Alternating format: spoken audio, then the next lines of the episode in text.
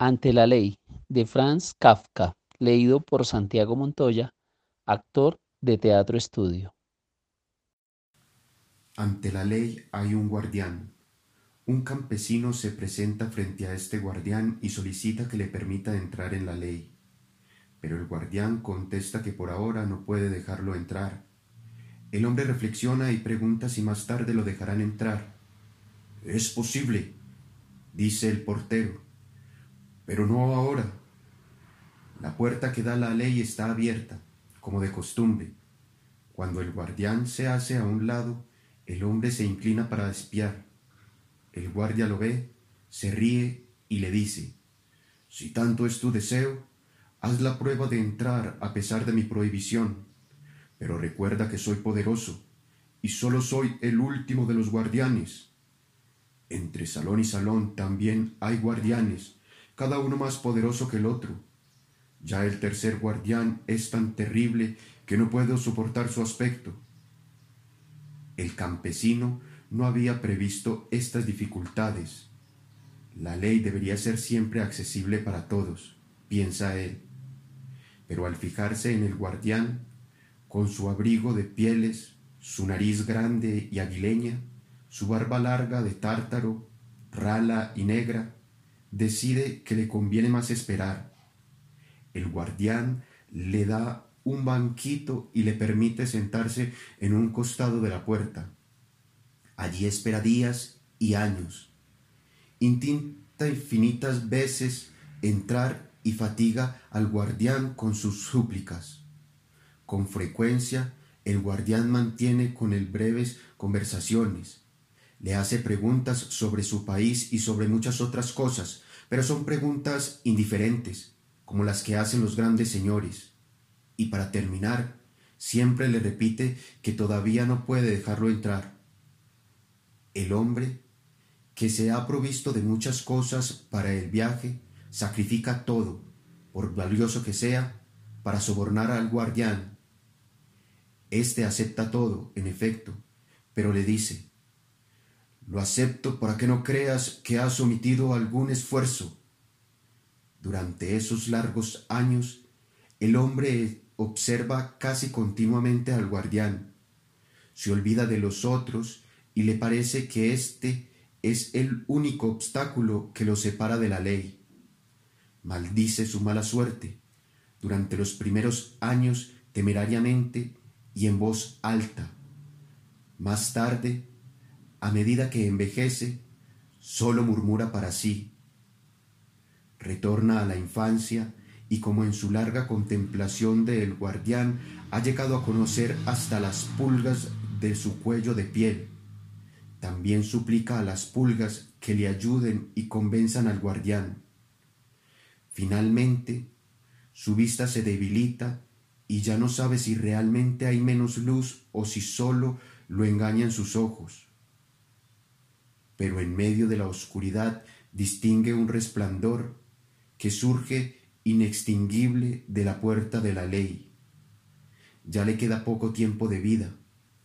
Antes de morir, todas las experiencias de esos largos años se confunden en su mente en una sola pregunta que hasta ahora no ha formulado. Hace señas al guardián para que se acerque, ya que el rigor de la muerte endurece su cuerpo el guardián se ve obligado a agacharse mucho para hablar con él, porque la disparidad de estaturas entre ambos ha aumentado bastante con el tiempo, para desmedro del campesino. ¿Qué quieres saber? preguntó el guardián. Eres insaciable.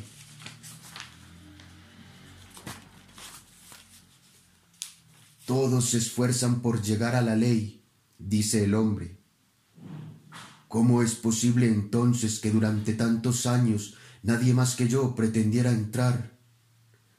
El guardián comprende que el hombre está por morir y para que sus desfallecientes sentidos perciban sus palabras, le dice al oído con una voz atronadora, Nadie podía presentarlo, porque esta entrada era solamente para ti. Ahora voy a cerrarla. Cuento El que se escapó. Autor Al Nussbaum. Interpretado por Julián Rodríguez, actor de Teatro Estudio. Era un sábado por la noche y yo estaba de pie junto a la línea de tráfico procedente de Tijuana. A medida que cada coche se detenía a mi lado, hacía a sus ocupantes las preguntas usuales. ¿Dónde ha nacido usted? ¿Alguna cosa que declarar? De vez en cuando examinaba un camión o le decía a algún conductor que se apartara un poco para realizar un registro más detenido, pero no lo hacía con demasiada frecuencia. Únicamente cuando recibíamos algún aviso de un informador o cuando la gente parecía excepcionalmente alegre y amistosa, o cuando tenía uno de mis presentimientos. No tenía muchos presentimientos, pero en casi todos los casos demostraban ser correctos. Así que casi siempre les prestaba atención. Cuando vi a Jack Wilner, tuve el presentimiento que iba a buscar algo.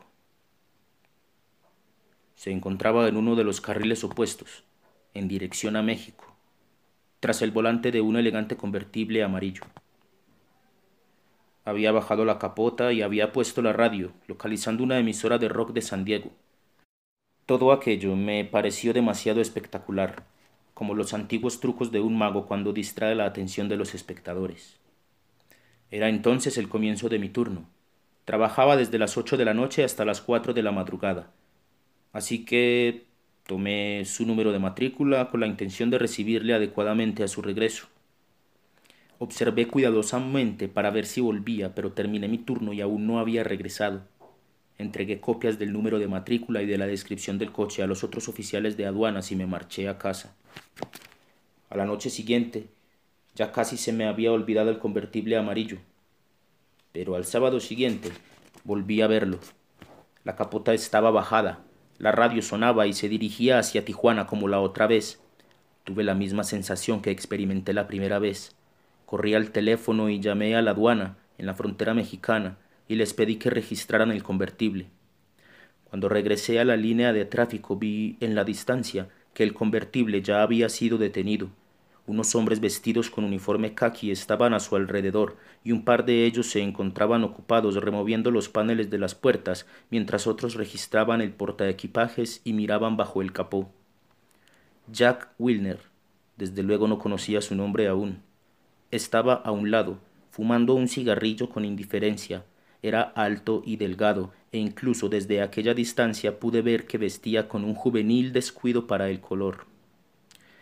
Estuve ocupado con los coches que llegaban a la frontera y no volví a mirar hacia el otro lado hasta por lo menos una hora después. Cuando lo hice, aún tuve tiempo de ver cómo el convertible se alejaba de la aduana. Wilner se volvió para despedirse con un gesto de la mano de los oficiales mexicanos que, alineados, lo observaban y después adquirió velocidad. Así pues, no habían encontrado nada. En ese caso reflexioné, Debía estar pasando algo de contrabando hacia Estados Unidos. Así es que permanecí atento para ver si volvía. Me quedé por allí un poco después de que terminara mi turno y volví a entregar a mis compañeros el número de matrícula y la descripción del coche. Pedí a todos que se aseguraran de pasar la descripción y la matrícula al turno siguiente, si es que no lo detenía ninguno de ellos. Yo tenía libres el lunes y el martes pero llamé las dos noches a la aduana para comprobar si el convertible ya había sido registrado. No lo había sido. Y así siguieron las cosas durante el resto de la semana. El convertible no había pasado de regreso por nuestra frontera. Pero el sábado por la noche miré la cola de coches que esperaban y allí estaba de nuevo dirigiéndose hacia México. Lo observé con la boca abierta y mentalmente me di de bofetadas por haber sido tan estúpido. El hecho de que abandonara la frontera por este puesto no quería decir que regresara por el mismo lugar. México y California tienen más de 160 kilómetros de frontera común, y había otros muchos puestos por los que podría regresar a Estados Unidos. Hasta entonces, mis pesquisas sobre las actividades del conductor del convertible amarillo no habían sido más que eso, mis pesquisas. Pero ahora, eso ya no era suficiente.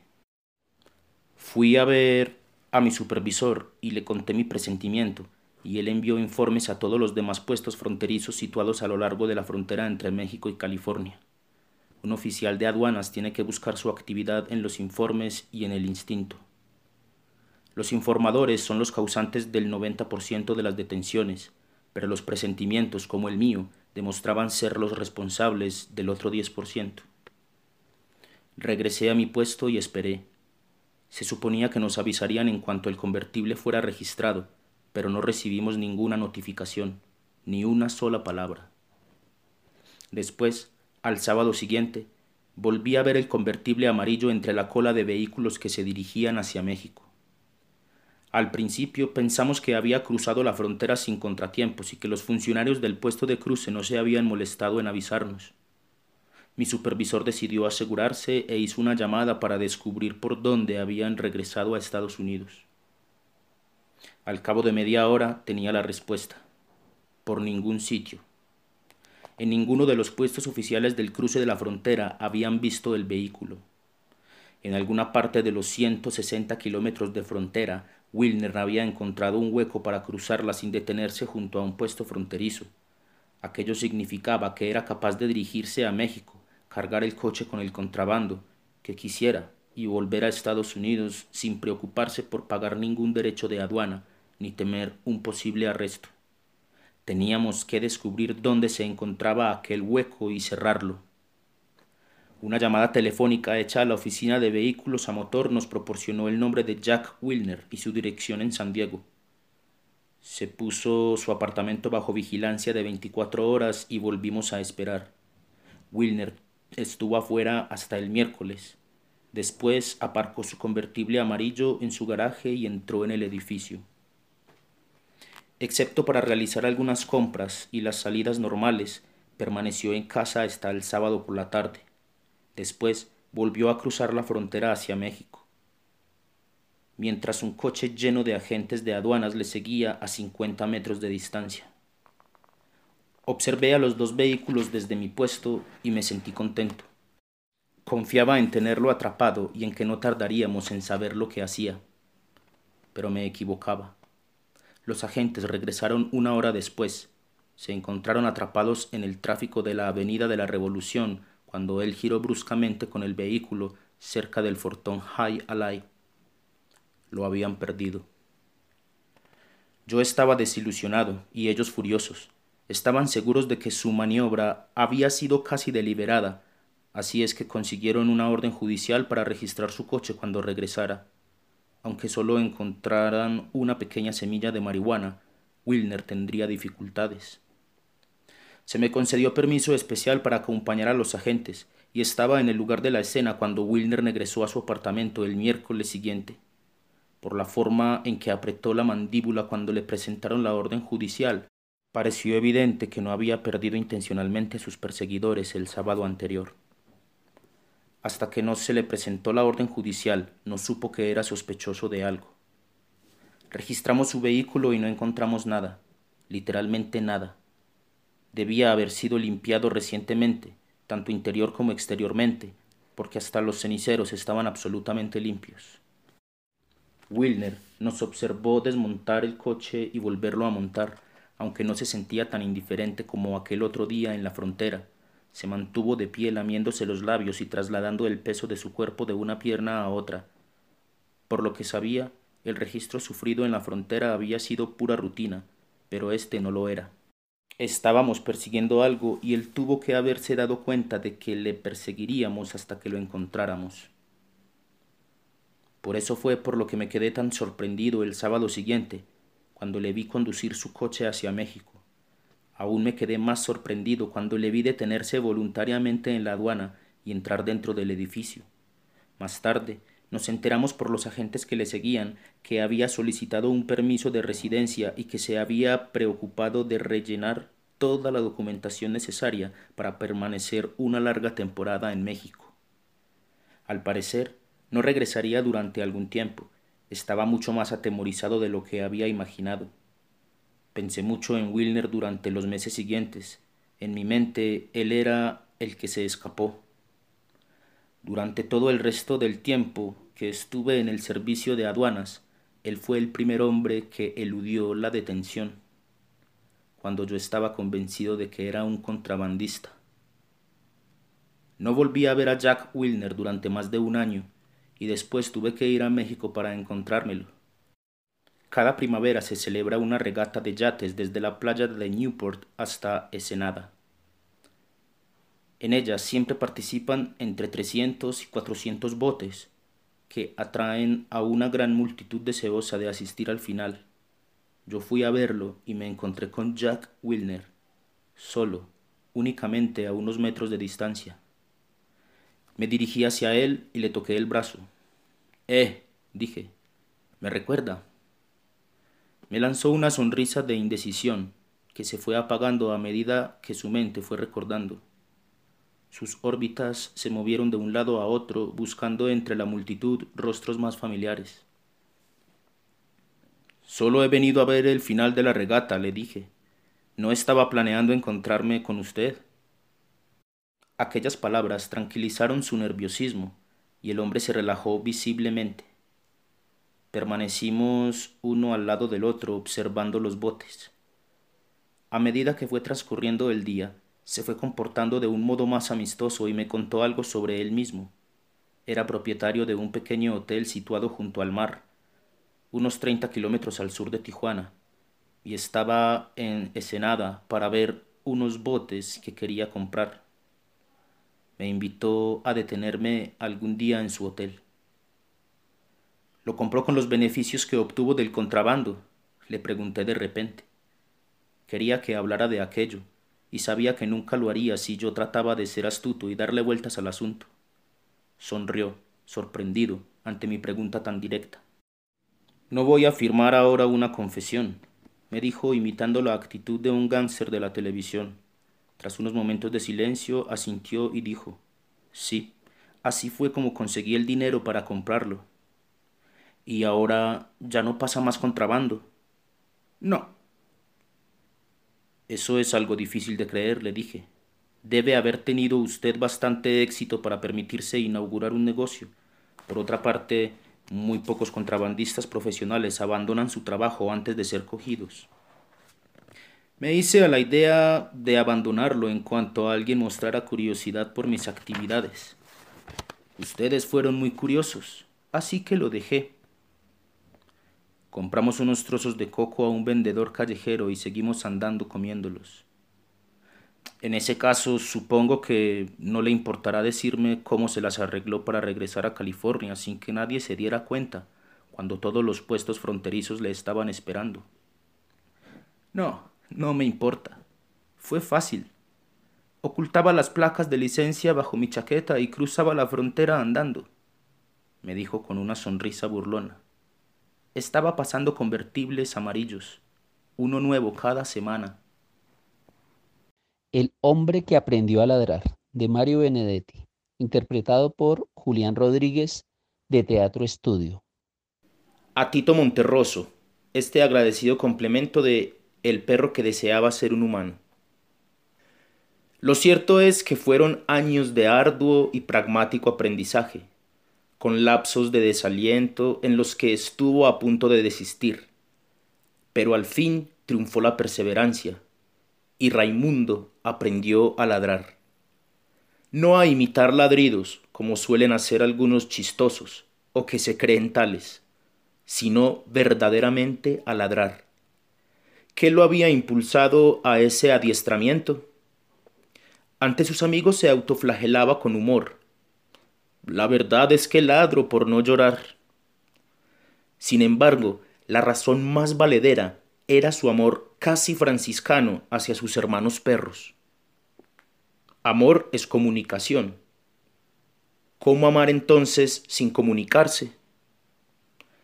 Para Raimundo representó un día de gloria cuando su ladrido fue por fin comprendido por Leo su hermano perro. Y algo más extraordinario aún, él comprendió el ladrido de Leo. A partir de ese día Raimundo y Leo se tendían por lo general en los atardeceres, bajo la glorieta, y dialogaban sobre temas generales.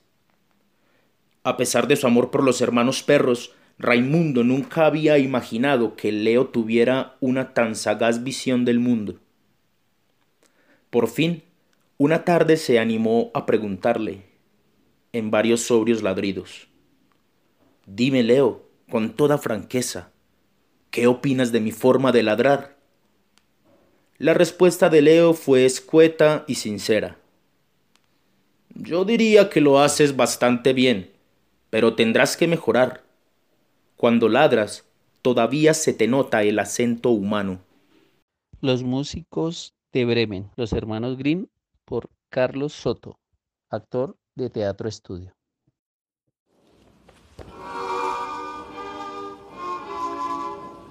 Érase un hombre que tenía un burro que durante muchísimos años había transportado sin descanso sacos de maíz al molino, pero ya estaba perdiendo su fuerza y cada día que pasaba era menos apto para el trabajo.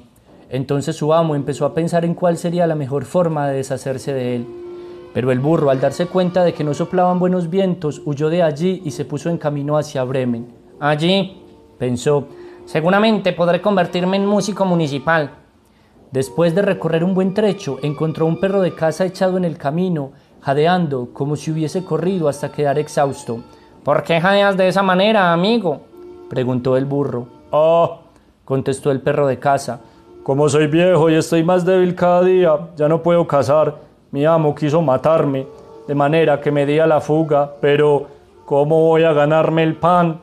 ¿Sabes una cosa? dijo el burro. Yo voy a Bremen porque quiero hacer música y volverme músico municipal. Ven conmigo y hazte músico también. Yo tocaré el laúd, tú puedes tocar los timbales. El perro de casa aceptó y prosiguieron juntos el camino. Poco después encontraron un gato sentado en medio del sendero con cara de tres días sin probar bocado. A ver, viejo rapaz, ¿qué te ha pasado a ti? Miau. ¿Quién puede estar contento cuando su pellejo corre peligro? contestó el gato porque me estoy poniendo viejo. Miau. Mis dientes están gastados y prefiero tenderme hecho un ovillo junto al fuego antes que cazar ratones. Mi ama ha querido ahogarme. Miau, miau. De manera que decidí huir. Pero ahora no encuentro quien me dé un buen consejo. ¿A dónde ir? Ven, ven con nosotros a Bremen. Tú sabes mucho de música nocturna. Puedes ser un músico municipal. El gato lo pensó muy bien y decidió irse con ellos. Después de un rato, los tres fugitivos llegaron a un corral. Un gallo se encontraba sentado sobre el portón, cacareando con todas sus fuerzas. Eh, tu canto me atraviesa el alma, dijo el burro. ¿Qué te pasa? He estado pronosticando buen tiempo, porque es el día en que Nuestra Señora lava las camisas del niño Jesús y quiere ponerlas a secar, dijo el gallo. Pero vendrán invitados este domingo y como la dueña de casa no tiene compasión, le ha dicho a la cocinera que quiere comerme en la sopa mañana y esta noche me cortarán la cabeza.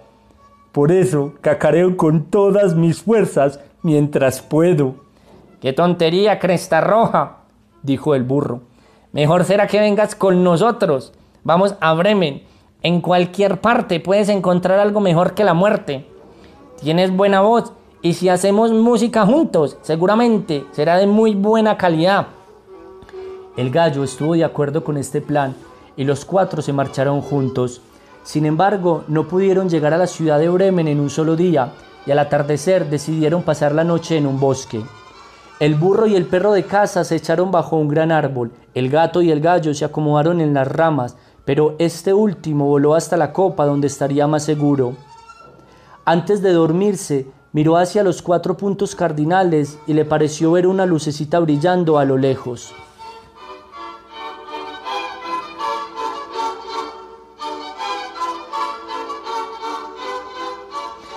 De modo que gritó a sus compañeros que seguramente había una casa no muy lejos de allí, pues había visto un destello. El burro dijo, si es así, será mejor que nos levantemos y vayamos hasta allí, pues este no es un muy buen refugio. El perro de casa pensó que unos cuantos huesos con algo de carne no le caerían nada mal, así que se encaminaron hacia el lugar donde estaba la luz y al poco tiempo la vieron brillar con más fuerza y agrandarse, hasta que llegaron a una guarida de ladrones muy bien iluminada. El burro, que era el más grande, se acercó a la ventana y miró hacia el interior de la casa. Eh, ¿Qué ves? ¿Qué ves, mi caballo gris? preguntó el gallo. Eh, ¿Qué veo? ¿Qué veo? Contestó el burro. Una mesa cubierta de buenas cosas para comer y beber, y unos ladrones sentados a su alrededor que le están pasando muy bien. Eh, eh, eh, eso es lo que nosotros necesitamos, dijo el gallo. sí, sí. Ah, cómo me gustaría que estuviéramos allí, dijo el burro. Los animales deliberaron entonces acerca de la manera de hacer salir a los ladrones y finalmente concibieron un plan. El burro pondría sus patas delante de la ventana, el perro de casa se subiría al lomo del burro, el gato treparía sobre el perro y, por último, el gallo se posaría en la cabeza del gato. Una vez hecho esto, a una señal convenida, empezaron a interpretar su música.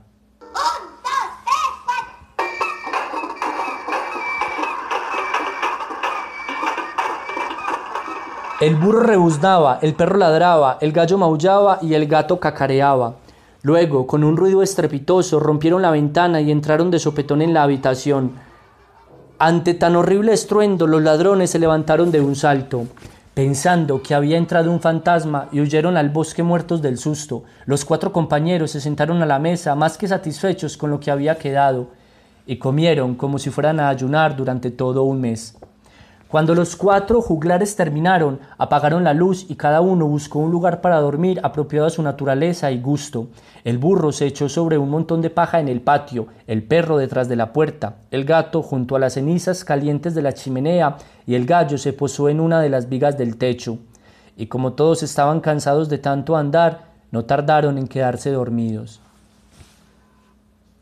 Eh, Pasada la medianoche, al ver los ladrones de lejos, que la luz ya no estaba encendida en la casa y que todo parecía estar tranquilo, dijo el jefe. Eh, no hemos debido asustarnos tanto. No, no, no, no teníamos por qué asustarnos tanto. Y ordenó a uno de ellos que fuera a inspeccionar la casa. Al encontrar todo tan tranquilo, el mensajero fue a la cocina a encender una vela. Creyendo que los ojos resplandecientes del gato eran brasas, les acercó un fósforo para hacer fuego, pero el gato no estaba para bromas y le saltó a la cara escupiéndole y arañándolo. Terriblemente asustado, el hombre corrió a la puerta trasera, pero el perro que estaba allí tendido se levantó de un salto y le mordió la pierna, y cuando atravesaba el patio corriendo, al pasar junto al montón de paja, el burro le propinó una fuerte cos con su pata trasera. El gallo, al que el ruido había despertado y se había puesto muy nervioso, gritó desde la viga ¿Qué, qué quiere qué? ¿Qué, qué, qué quiere qué?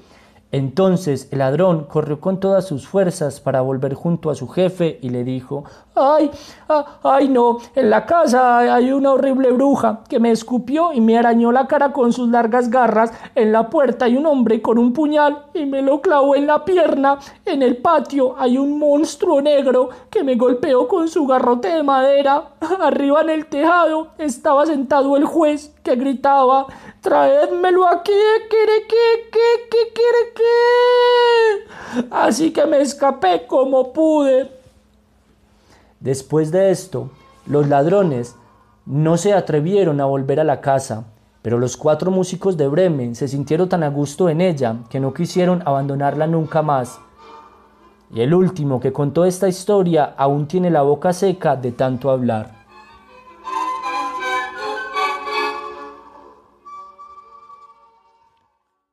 La alucinación de Stilly Fleming, autor Beers, interpretado por Elkin García, de Teatro Estudio.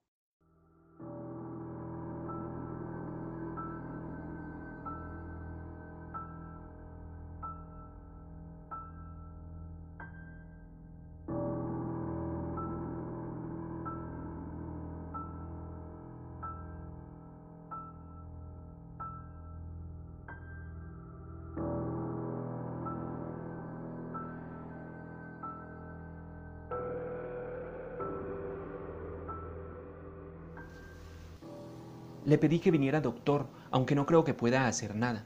Quizás pueda recomendarme un especialista en psicopatía, porque creo que estoy un poco loco. Pues parece usted perfectamente, contestó el médico. Juzgue usted mismo, tengo alucinaciones. Todas las noches me despierto y veo en la habitación, mirándome fijamente, un enorme perro negro de Terranova con una pata delantera de color blanco. Dice usted que despierta, pero está seguro de eso. A veces las alucinaciones tan solo son sueños. Oh, despierto, de eso estoy seguro. A veces me quedo acostado mucho tiempo mirando al perro tan fijamente como él a mí. Siempre dejo la luz encendida. Cuando no puedo soportarlo más, me siento en la cama y no hay nada en la habitación. Mm, ¿Qué expresión tiene el animal? A mí me parece siniestra. Evidentemente sé que salvo en el arte, el rostro de un animal en reposo tiene siempre la misma expresión. Pero este animal no es real. Los perros de Terranova tienen un aspecto muy amable, como usted sabrá. ¿Qué le pasará a este? Realmente mi diagnosis no tendría valor alguno. No voy a tratar al perro. El médico se rió de su propia broma, pero sin dejar de observar al paciente con el rabillo del ojo. Después dijo, Fleming, la descripción que me ha dado del animal concuerda con la del perro del fallecido Adwell Barton. Fleming se incorporó a medias en su asiento, pero volvió a sentarse e hizo un visible intento de mostrarse indiferente. Me acuerdo de Barton, dijo. Creo que era... Se informó que... ¿No hubo algo sospechoso en su muerte? Mirando ahora directamente a los ojos de su paciente, el médico respondió. Hace tres años, el cuerpo de su viejo enemigo Adwell Barton se encontró en el bosque, cerca de su casa y también de la de usted. Había muerto acuchillado. No hubo detenciones porque no se encontró ninguna pista. Algunos teníamos nuestra teoría. Yo tenía la mía. ¿Pensó usted algo? Yo, por su alma bendita, ¿qué podría saber yo al respecto? Recordará que marché a Europa casi inmediatamente después y volví mucho más tarde. No puede pensar que en las escasas semanas que han transcurrido desde mi regreso pudiera construir una teoría. En realidad, ni siquiera había pensado en el asunto. Pero ¿qué pasa con su perro? Fue el primero en encontrar el cuerpo. Murió de hambre sobre su tumba. Desconocemos la ley inexorable que subyace bajo las coincidencias. Stanley Fleming no, o quizás no se habría puesto en pie de un salto cuando el viento de la noche trajo por la ventana abierta el aullido prolongado y lastimero de un perro distante. Recorrió varias veces la habitación bajo la mirada fija del médico, hasta que, parándose abruptamente delante de él, casi le gritó. ¿Qué tiene que ver todo esto con mi problema, doctor Halderman? Se ha olvidado del motivo que le hiciera venir. El médico se levantó, puso una mano sobre el brazo del paciente y le dijo con amabilidad, Perdóneme, así de improviso no puedo diagnosticar su trastorno. Quizás mañana. Hágame el favor de acostarse dejando la puerta sin cerrar. Yo pasaré la noche aquí con sus libros podrá llamarme sin levantarse de la cama. Sí, hay un timbre eléctrico. Perfectamente. Si algo le inquieta, pulse el botón pero sin erguirse. Buenas noches. Instalado cómodamente en un sillón, el médico se quedó mirando fijamente los carbones ardientes de la chimenea y meditando en profundidad, aunque aparentemente sin propósito, pues frecuentemente se levantaba y abría la puerta que daba a la escalera escuchaba atentamente y después volvía a sentarse. Sin embargo, acabó por quedarse dormido y al despertar había pasado ya la medianoche. Removió el fuego, cogió un libro de la mesa que tenía a su lado y miró el título. Eran las meditaciones de Dineker. Lo abrió al azar y empezó a leer. Lo mismo que ha sido ordenado por Dios que toda carne tenga espíritu y adopte por tanto las facultades espirituales, también el espíritu tiene los poderes de la carne, aunque se salga de ésta y viva como algo aparte, como atestiguan muchas violencias realizadas por fantasmas y espíritus de los muertos. Y hay quien dice que el hombre no es el único en esto, pues también los animales tienen la misma inducción maligna y Interrumpió su lectura una conmoción en la casa, como si hubiera caído un objeto pesado. El lector soltó el libro, salió corriendo de la habitación y subió velozmente las escaleras que conducían al dormitorio de Fleming. Intentó abrir la puerta, pero, contrariando sus instrucciones, estaba cerrada. empujó con el hombro con tal fuerza que ésta se dio. En el suelo, junto a la cama en desorden, vestido con su camisón, yacía Fleming moribundo. El médico levantó la cabeza de este del suelo y observó una herida en la garganta. Debería haber pensado en esto, dijo, suponiendo que se había suicidado. Cuando el hombre murió, el examen detallado reveló las señales inequívocas de unos colmillos de animal profundamente hundidos en la vena yugular, pero allí no había animal alguno.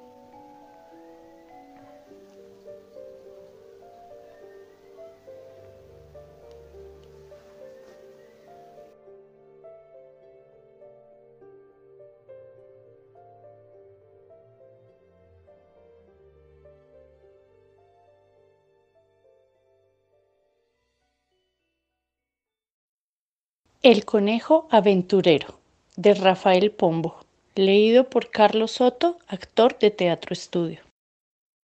Érase un conejito que vivía en remoto rincón de un monte espeso, albergue fiel donde jamás llegaron astuto cazador ni ágil pondenco.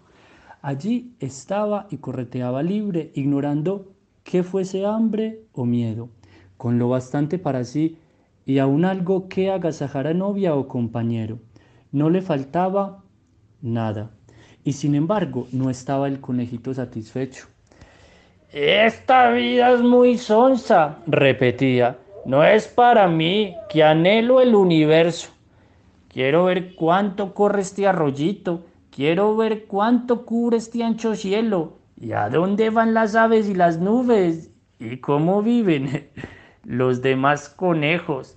Y así una madrugada, cuando a todos los embargaba en su casita el sueño, él se fugó sin lágrimas ni adioses, ni abrazar a la madre y darle un beso. Como a una milla se detuvo y dijo, Salí del monte, qué país tan bello. Cuando, trun, tan, taque, ta, ta, ta, suena un tiro, silba el plomo y milagrosamente escapa ileso. Alarmado y no poco, apuró el paso, mas qué rumbo tomar no era muy cierto, porque si viene otra descarga, el pobre puede quedar exánime en el puesto. En el dilema, tembloroso y pálido, sentóse a meditar nuestro viajero, y en breve pasan por allí unos niños con el prurito de cazar conejos. Lo ven lo espían. Cárganle a pedradas y él dijo, huyamos, la demora es riesgo, tal vez más adelante iré seguro. Pero, ay, más adelante, sustos nuevos. Ya un árbol desplomado a golpe de hacha, ya un coche, un gato, un escuadrón de ovejos, ya un tren que sin saber cuándo ni cómo resbala encima de él bufando fuego. Esto no puede ser, murmura atónito. Dejemos el viajar para otro tiempo. Volvamos a casa. Mas ¿por dónde? Si ya ni sabe dónde está el batueco. ¡Ay! ¿Y por qué salí entre los míos? exclamó sollozando de desprecio. Para rodar así, siempre temblando, siempre a merced de todos los que me encuentro pero valor. Yo he de volver un día y tendré que contar a lo pecho, pecho. Y por lo pronto, pues estoy rendido, venga lo que viniere, descansemos.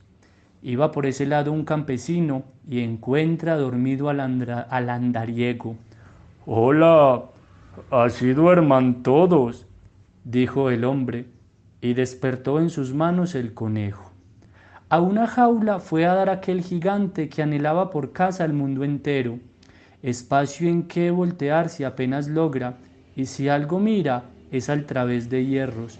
Por su fortuna este individuo sabe ponerse en cuatro pies y estarse quieto, mas aún así, si no se agacha un poco, siempre con las orejas toca el techo. Pero él se consoló, pronto decía, Vamos, Bien visto no es tan malo el cepo. Estas gentes son muy caritativas y han querido esconderme a todo riesgo.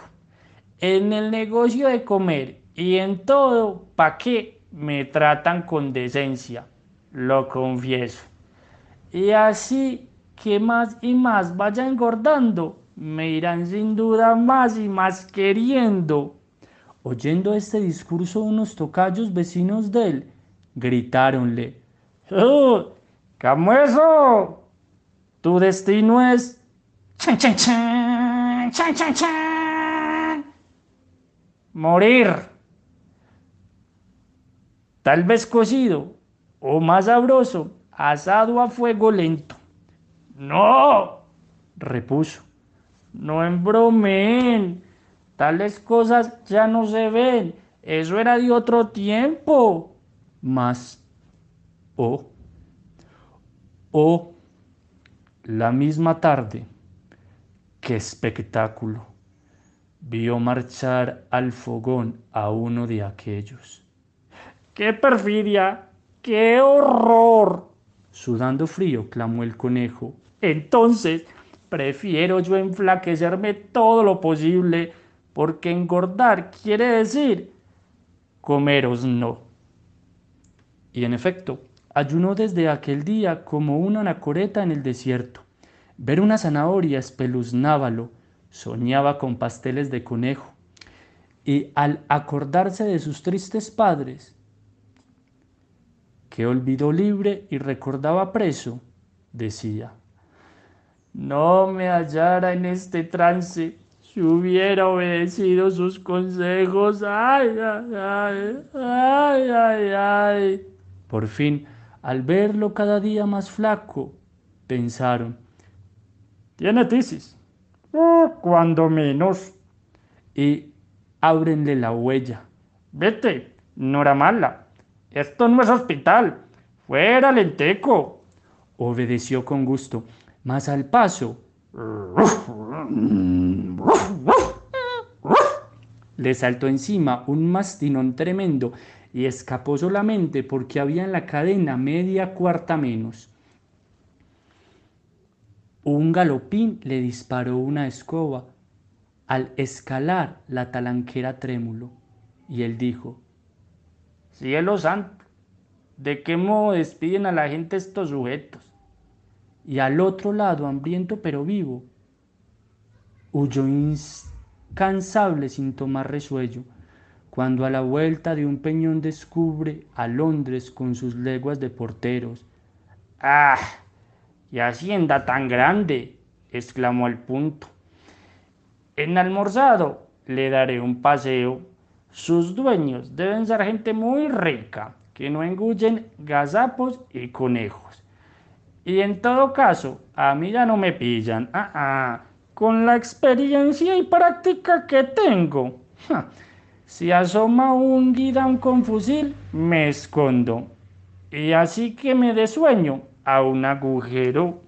Con este sabio plan de operaciones púsose en marcha mas andando un trecho, siente así da una pierna, da un chillido. ¡Ay! ¡Ay! El infeliz quedaba herido y preso. Así aprendió qué cosa es una trampa, palabra que no estaba en su librejo. Y al acercarse el cazador, él mismo diole el cruel parabién con sus lamentos. Pero al abrir la trampa, el conejillo, tal vez por flaco, se escapó de nuevo y el hombre no lo persiguió, que acaso pastel de pierna rota es indigesto. En ayunas y cojo, poco anduvo el mísero animal y hubiera muerto si no acierta a pasar por donde él iba un viejo amigo, insigne curandero. Con agua pura restañó el de sangre. Paso entre paso hasta su bosque fueron, y al divisar su pobre albergue el cojo, llorando de emoción, bendijo al cielo. Ya sé, exclamó, ya sé lo que tú vales, y de hoy en adelante no habrá esfuerzo que me arranque de ti. Pero esa noche, cuando ya era feliz, murió el conejo. No hay culpa que se quede sin castigo y no hay virtud ni buena acción sin premio. Y el desobedecer a nuestros padres siempre costó durísimo escarmiento. Bueno es viajar, sí, Bueno es viajar si hay alguien que nos guíe y el viaje tiene un digno, útil objeto, y ninguno más digno que el estudio de lo que falta en el nativo suelo, para volver no a presumir de cultos, sino a enseñar y hacer lo que sabemos, y a honrar prácticamente a nuestra patria y ser amor y orgullo de los nuestros. Pero salir, salir cual otro Don Quijote a buscar aventuras, ni por pienso. Y una madre que dice, Hijo, no partas, hablan el nombre y con la voz del cielo. Y quien en tierra extraña es insensible al nombre de la patria y sus recuerdos, quien despreció jamás por chica o pobre la cuna de sus padres y sus héroes, si hay tal que no disfrute ni la dicha de abrazarla y morir como el conejo. Estoy acostada en la misma cama. Fragmentos de Pedro Páramo de Juan Rulfo, leído por Elkin Castaño de Teatro Estudio.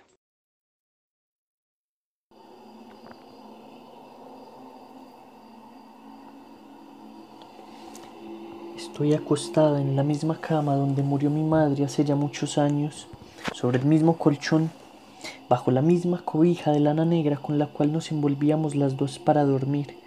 Entonces yo dormía a su lado, en un lugarcito que ella me hacía debajo de sus brazos. Creo sentir todavía el golpe pausado de su respiración, las palpitaciones y suspiros con que ella arrullaba mi sueño Creo sentir la pena de su muerte, pero esto es falso. Estoy aquí, boca arriba, pensando en aquel tiempo para olvidar mi soledad, porque no estoy acostada solo por un rato y ni en la cama de mi madre, sino dentro de un cajón negro, como el que se usa para enterrar a los muertos, porque estoy muerta. Siento el lugar en que estoy y pienso, pienso cuando maduraban los limones, en el viento de febrero que rompía los tallos de los helechos antes que el abandono los secara, los limones maduros que llenaban con su olor el viejo patio. El viento bajaba de las montañas en las mañanas de febrero y las nubes se quedaban allá arriba en espera de que el tiempo bueno las hiciera bajar al valle, mientras tanto dejaban vacío el cielo azul, dejaban que la luz cayera en el juego del viento, haciendo círculos sobre la tierra, removiendo el polvo y batiendo las ramas de los naranjos. Y los gorriones reían, picoteaban el aire y las hojas que se caían y reían dejaban sus plumas entre las espinas de las ramas y perseguían a las mariposas y reían. Era esa época, en febrero, cuando las mañanas estaban llenas de viento, de gorriones y de luz azul. Me acuerdo, mi madre murió entonces. Que yo debía haber gritado que mis manos tenían que haberse hecho pedazos estrujando su desesperación. Así hubieras tú querido que fuera, pero acaso no era alegría aquella mañana. Por la puerta abierta entraba el aire quebrando las guías de la yedra. En mis piernas comenzaba a crecer el vello entre las venas y mis manos temblaban tibias al tocar mis senos. Los gorriones jugaban, en las lomas se mecían las espigas. Me dio lástima que ella ya no volviera a ver el juego del viento en los jazmines, que cerrara sus ojos a la luz de los días. Pero ¿por qué iba a llorar? ¿Te acuerdas, Justina? Acomodaste las sillas a lo largo del corredor para que la gente que viniera a verla esperara su turno estuvieron vacías y mi madre sola en medio de los endurecidos cirios, su cara pálida y sus dientes blancos asomándose a penitas entre sus labios morados, endurecidos por la moratada muerte, sus pestañas ya quietas, quieto ya su corazón, tú y yo allí rezando rezos interminables sin que ella oyera nada sin que tú y yo oyéramos nada, todo perdido en la sonoridad del viento debajo de la noche. planchaste su vestido negro, almidonando el cuello y el puño de sus mangas para que sus manos se vieran nuevas, cruzadas sobre su pecho muerto, su viejo pecho amoroso sobre el que dormí en un tiempo y que me dio de comer y que palpitó para, para arrullar mis sueños. Nadie vino a verla. Así estuvo mejor. La muerte no se reparte como si fuera un bien. Nadie anda en busca de tristezas. Tocaron la aldaba. Tú saliste. Ve tú, te dije. Yo veo borrosa la cara de la gente y haz que se vayan, que vienen por el dinero de las misas gregorianas. Ella no dejó ningún dinero, dice los Justina, que no saldrá del purgatorio si no le rezan esas misas.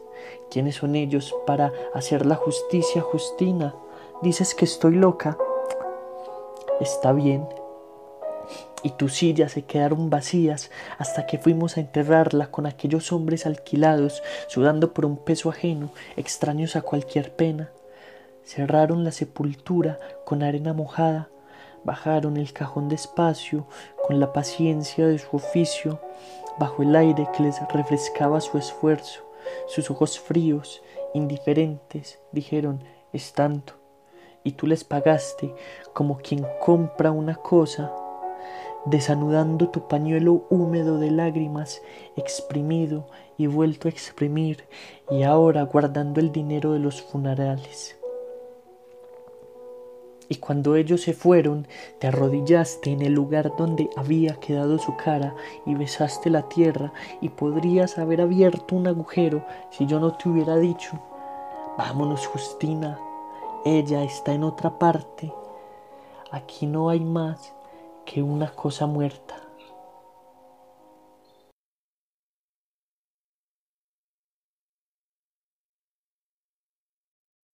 La tienda de los fantasmas de Gilberto Kane Chesterton, leída por Elkin García, actor de Teatro Estudio.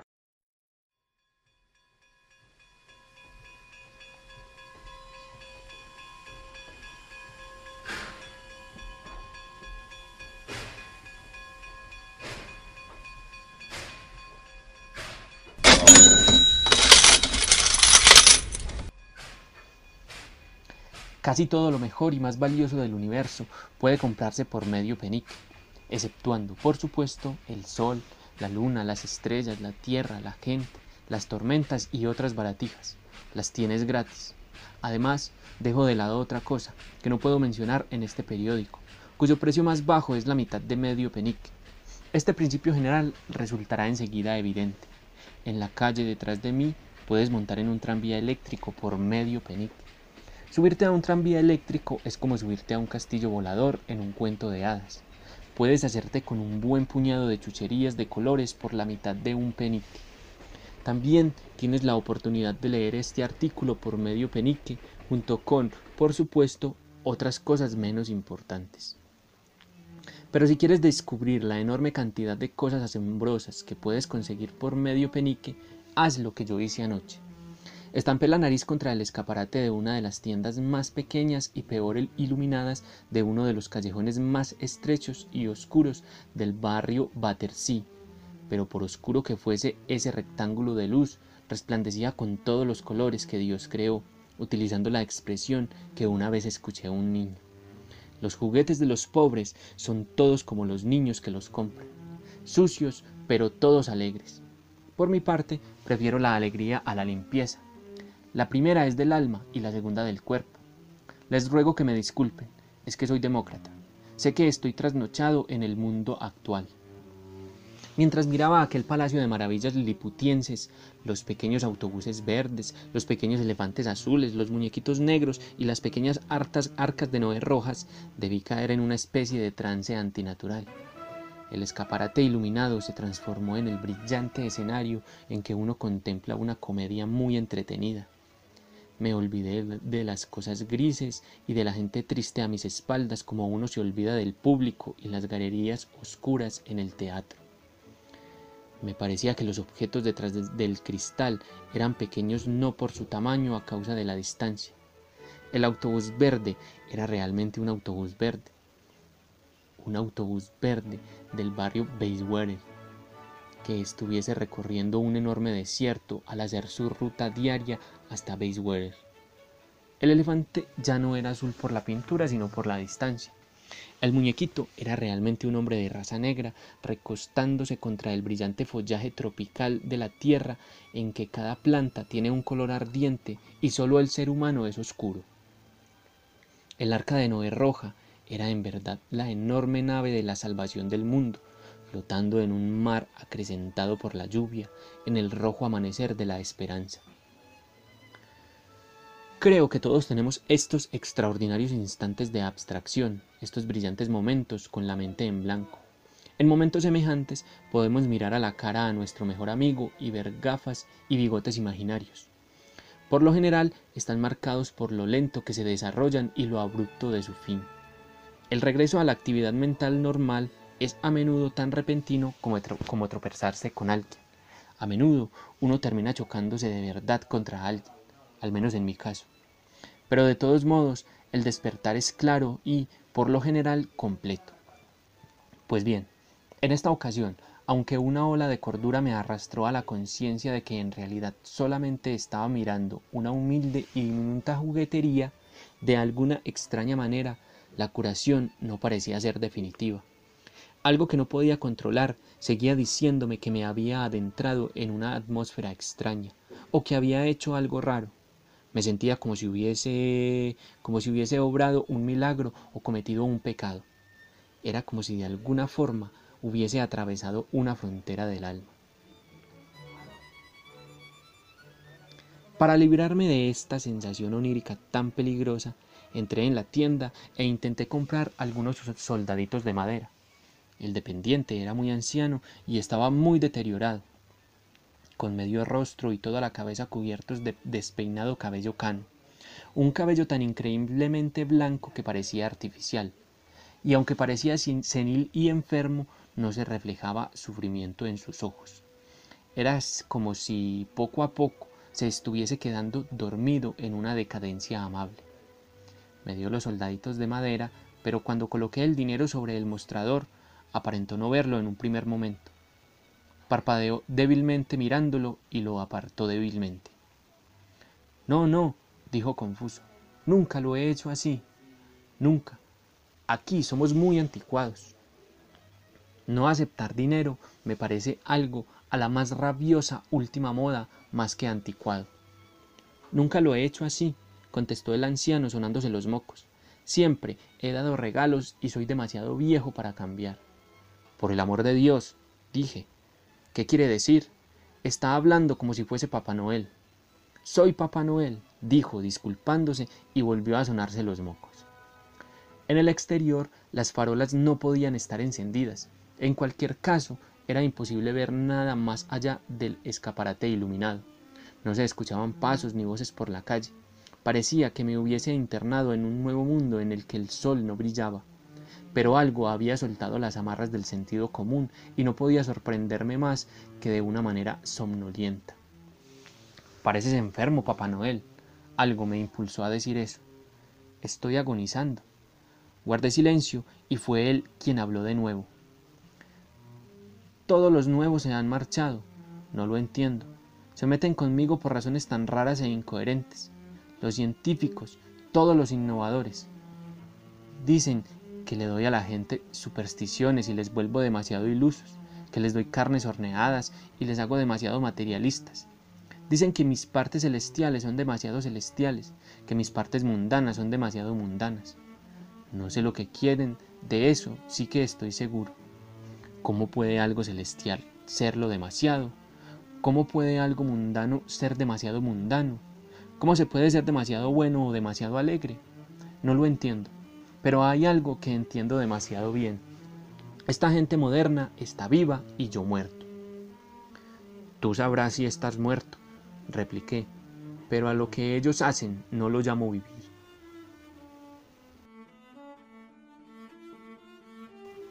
Un silencio cayó entre nosotros que, de alguna manera, esperé ver roto. No había durado unos segundos cuando, en medio de la total tranquilidad, escuché unos pasos que, cada vez más rápidos, se acercaban por la calle. Al instante, una figura se lanzó al interior de la tienda y quedó enmarcada en el umbral. Vestía una chistera blanca, echada hacia atrás como con prisa, anticuados pantalones negros ceñidos, anticuados chaleco y chaqueta de colores brillantes y un fantástico abrigo viejo. Tenía los ojos abiertos y brillantes, de un actor de carácter, una cara pálida y nerviosa y la barba muy recortada. Abarcó al anciano y su tienda en una mirada que fue de verdad como una explosión y lanzó la exclamación de un hombre por completo estupefacto. Buen Dios, no puede ser tú, gritó. Vine a preguntar dónde estaba tu tumba. Aún no he fallecido, señor Dickens, contestó el anciano con su débil sonrisa. Pero me estoy muriendo, añadió como tranquilizándole. Pero a paseo con todo si no agonizaba en mis tiempos, dijo el señor Charles Dickens alegremente, y no pareces ni un día más viejo. Llevo así mucho tiempo, dijo Papá Noel. El señor Charles Dickens le dio la espalda y sacó la cabeza por la puerta, metiéndola en la oscuridad. Dick bramó a todo pulmón. Sigue vivo. Otra sombra oscureció el umbral. Entró un caballero mucho mayor y más fuerte, que llevaba puesta una enorme peluca empolvada. Abanicaba su sofocado rostro con un sombrero militar correspondiente a la moda de la época de la reina Ana. Andaba erguido como un soldado y en su cara había una expresión arrogante que era repentinamente desmentida por sus ojos, humildes como los de un perro. Su espada hacía mucho ruido, como si la tienda fuese demasiado pequeña para ella. Es verdad, dijo Sir Richard Steele. Es cuestión harto prodigiosa, pues este hombre se acercaba a su último aliento cuando escribí sobre Sir Richard de Coverley y su día de Navidad. Mis sentidos se embotaban y el cuarto se oscurecía. Parecía repleto de recién llegados. Se ha dado siempre por entendido, dijo un hombre gordo, que ladeaba la cabeza en un gesto obstinado y humorístico. Me parece que era Ben Johnson. Se ha dado siempre por entendido, cónsul Jacobo, bajo nuestro rey Jaime o bajo su difunta majestad la reina, que costumbres tan buenas y saludables decaían, y que era previsible su desaparición. Este anciano canoso no está ahora más robusto que cuando yo le eché el ojo. Y creo que también escuché a un hombre vestido con malla verde, como Robin Hood, decir en una mezcla de inglés y francés normando. Pero si lo vi agonizante.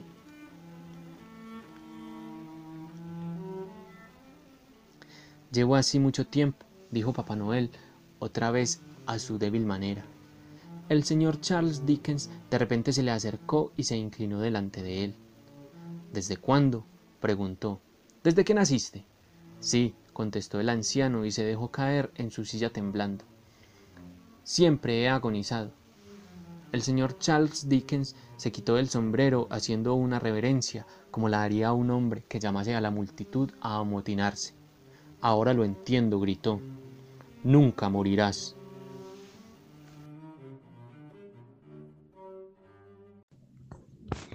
Los pañales de Yukio Mishima. Carlos Soto, actor, teatro estudio.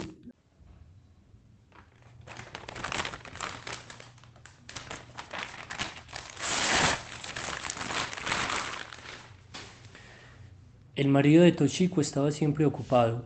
Incluso esa noche había tenido que salir precipitadamente para acudir a una cita y ella había vuelto sola en taxi.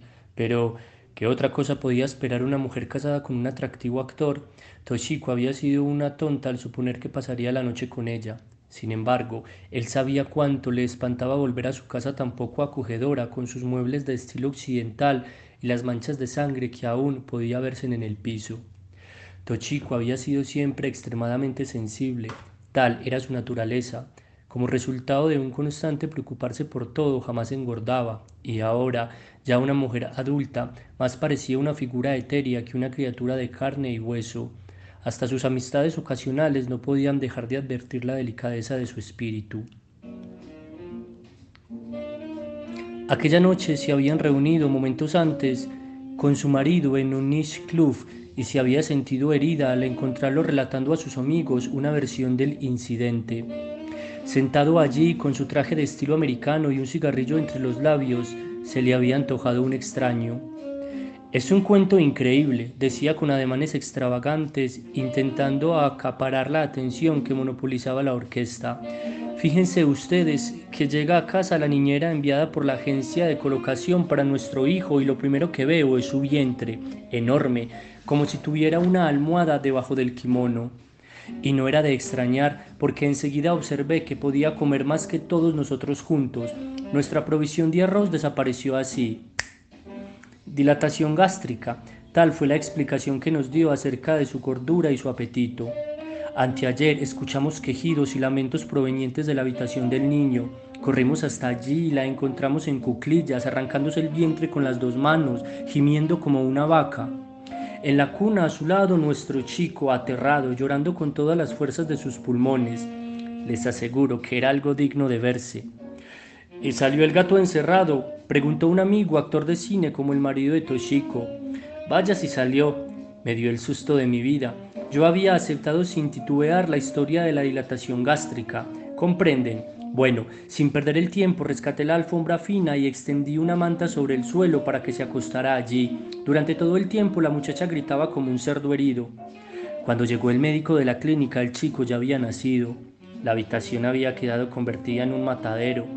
No me cabe la menor duda, apuntó alguien, y todo el grupo se echó a reír. Escuchar a su marido hablar del horrible suceso como de un incidente jocoso hizo enmudecer a Toshiko. Cerró los ojos durante un instante y vio nuevamente al recién nacido frente a ella en el suelo y su frágil cuerpecito envuelto en papel de periódicos manchados de sangre. Toshiko pensaba que el médico lo había hecho por todo por despecho, como para acentuar el desprecio que sentía por esta madre que había dado a luz a un bastardo en tan sordidas condiciones.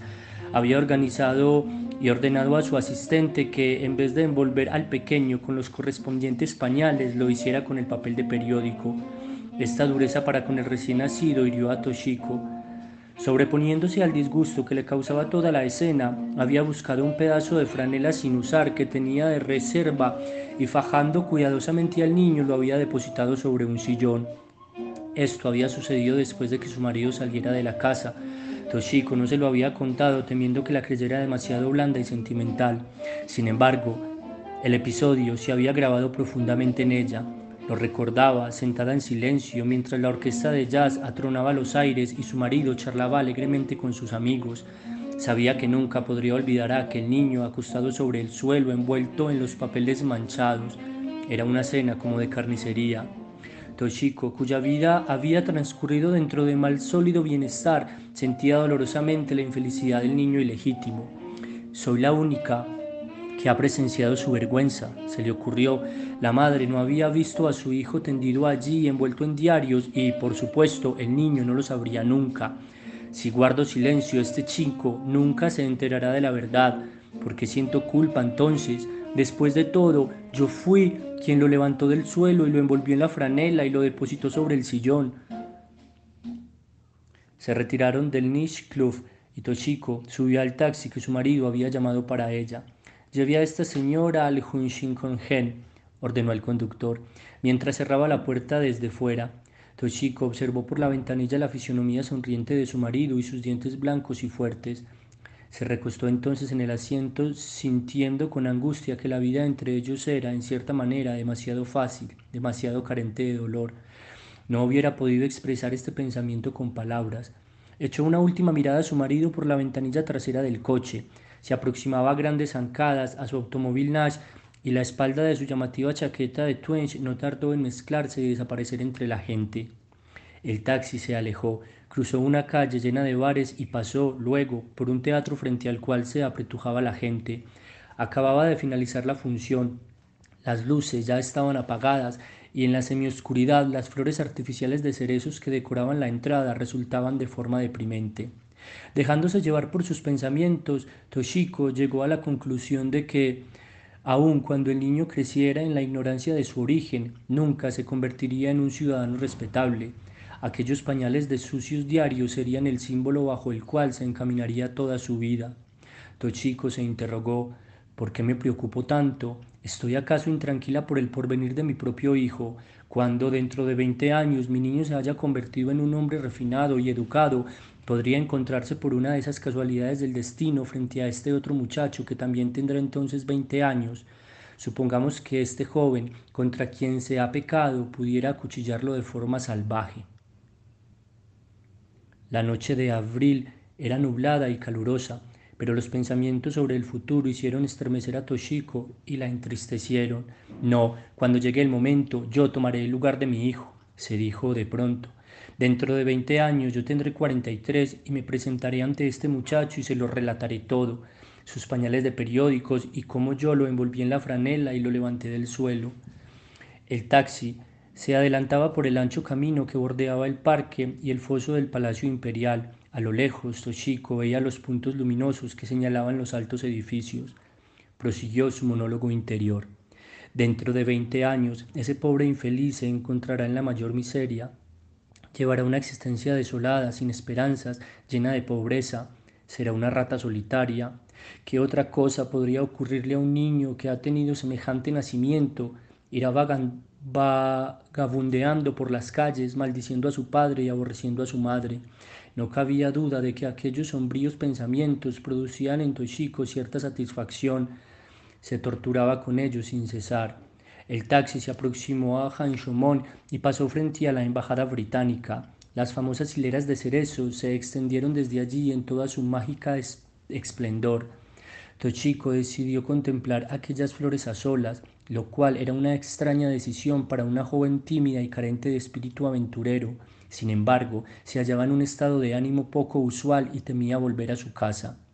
Aquella noche su mente estaba invadida por toda clase de fantasías inquietantes.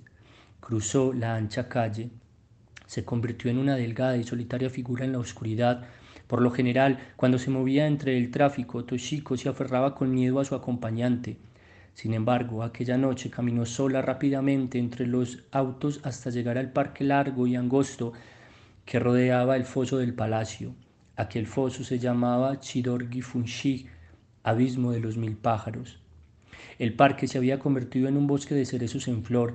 Las flores formaban una masa de sólida blancura bajo el cielo nublado y tranquilo. Los farolitos de papel que colgaban entre los árboles estaban apagados. Los reemplazaban lamparillas eléctricas de varios colores que brillaban tenuemente bajo las flores. Ya eran más de las diez y la mayoría de los visitantes se habían marchado. Los pocos que aún permanecían allí empujaban automáticamente con los pies botellas vacías o aplastaban los desechos de papel al caminar. Diarios, recordó Toshigo, y su mente retomó el hilo de los acontecimientos anteriores. Papel de periódico manchado de sangre, si un hombre oyera hablar alguna vez de tan lastimoso nacimiento y descubriera que era el suyo, ello bastaría para arruinar toda su vida.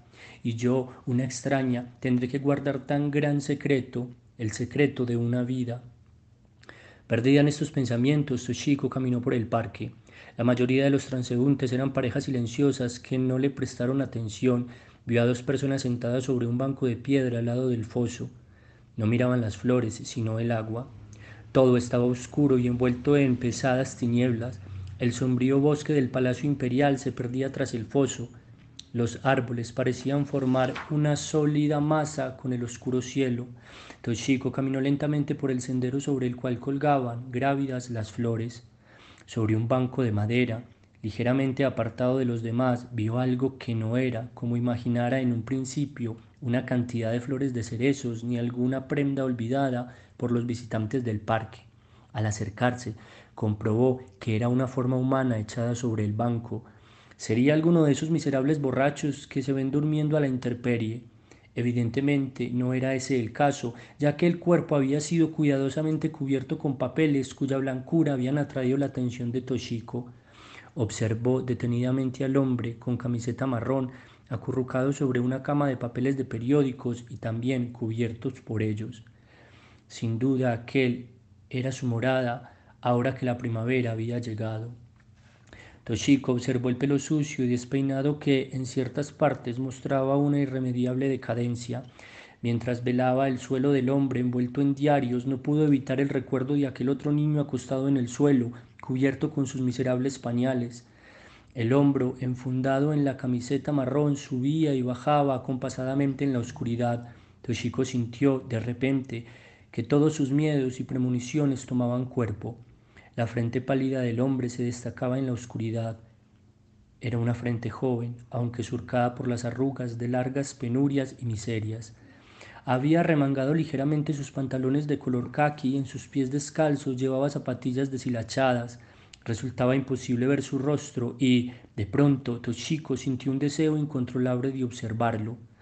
La cabeza del hombre estaba semioculta entre sus brazos, pero acercándose aún más, Toshiko pudo ver que era sorprendentemente joven.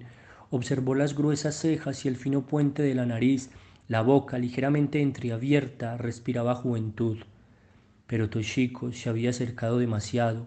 La cama de diarios crujió en el silencio de la noche y el hombre abrió bruscamente los ojos. Se levantó de pronto al ver a la joven parada a su lado. Sus ojos brillaron en la noche y, segundos después, una mano llena de fuerzas tomó la fina muñeca de Toshiko. Ella no se asustó ni hizo esfuerzo alguno por liberarse. Como un relámpago, un pensamiento atravesó su mente. Ah, ya habían pasado veinte años. El bosque del Palacio Imperial estaba tan oscuro como el azabache y un profundo silencio reinaba en él. Monólogo de un hombre muerto de Hernán Toro, leída por Felipe Castaño, actor de Teatro Estudio.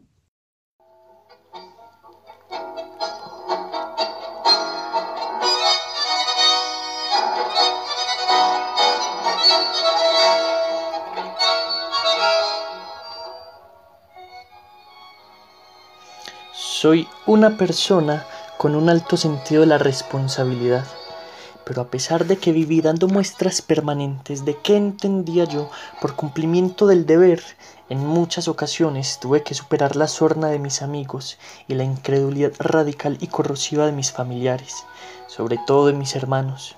No perdían oportunidad para imaginar y por añadidura sustentar supuestos resquicios en ese comportamiento del cual yo me jactaba.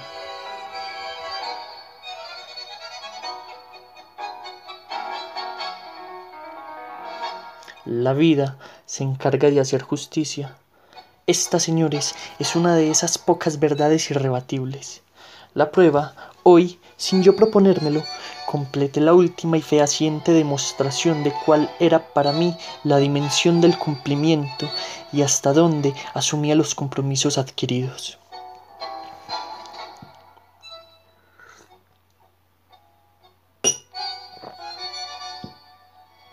La cosa comenzó hace dos meses. Me había disputado con mis hermanos por una razón frívola. Como por lo demás, frívolos. Eran siempre los motivos de nuestras discordias, que tenía que ver, lo recuerdo vagamente, con una cita a la cual yo no había asistido. Herido en mi orgullo y con la intención irrevelada de chantajearles, anuncié desde el umbral de la puerta antes de reventarlas con todas mis fuerzas que me iría de la casa y no regresaría hasta el mes de septiembre y ya verían ellos si yo era cumplido o no.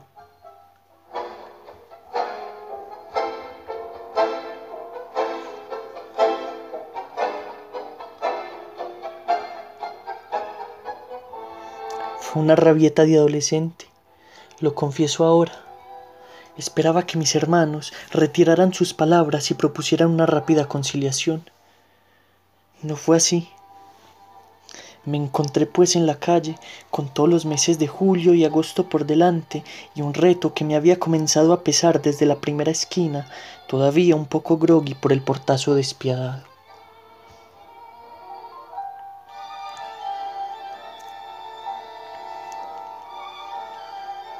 Sin tener ni siquiera una idea mínima de qué podía ser, me interné por las calles que llevan perpendicularmente a la corriente caudalosa del río y luego fui a codarme sobre uno de los puentes desde donde a menudo iba a extasiarme con el fluir del tiempo y del agua. No sobra decirlo, el agua había ejercido en mí una especie de fascinación hipnótica, como el fuego también, diríase un griego a destiempo, que fuera el uno o el otro, La contemplación era un ejercicio saludable que me tomaba horas y horas. Era quizás su variabilidad permanente lo que me fijaba. Así pues, desde que llegué al puente y me acodé en sus bordes, se inició entre el agua y yo ese intercambio de mensajes que pocas cosas exteriores podían romper. En algún momento la comunicación fue absoluta. Fui inclinándome, atraído por un magnetismo oculto e irresistible, hacia la superficie inquieta del agua y luego hacia su profundidad, hundiéndome en una especie de naplan acuoso de felicidad.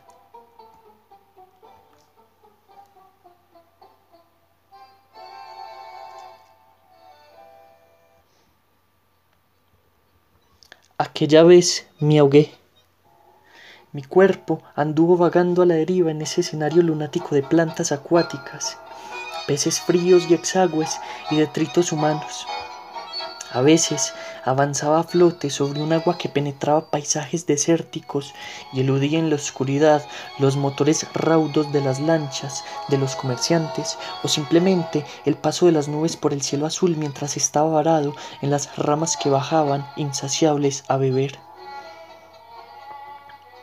Poco a poco fui convirtiéndome en pasto o carne de los animales hasta que de mí no fue más que un esqueleto saqueado, unos cuantos jirones podridos de mi chaqueta de cuero y un brazalete que siempre llevaba.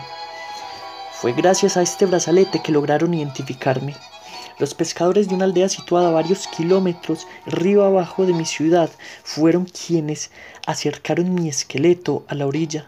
Se ayudaron con una de esas varas largas curvas en una punta que ya en otras ocasiones había servido para rescatar a estos viajeros singulares, según la expresión de uno de mis rescatadores.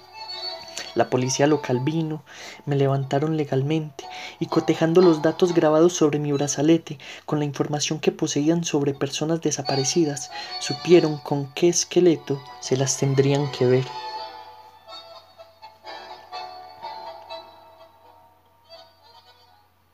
Al día siguiente llegaron mis hermanos. Venían jadeantes y sudorosos tras un agotador viaje a caballo, y era evidente que la incertidumbre de mi suerte había esculpido en sus rostros duros de pueblerinos las diferentes formas de la ansiedad. Los dos mayores, tras una breve vacilación, atravesaron el umbral. El menor se detuvo impresionado por mi nueva presentación. Entre un perro vivo y un perro muerto, de acuerdo, no hay problema, pero entre un hermano vivo y un esqueleto hay que admitir que la cosa cambia. A mi hermano el primero le bastó echar una mirada a los jirones de la chaqueta. No hay duda, es él, comentó con firmeza, respaldado por el hecho de que suya había sido la chaqueta. Mi hermano, el segundo, tomó el brazalete, lo miró dos o tres segundos y lo depositó sobre la mesa.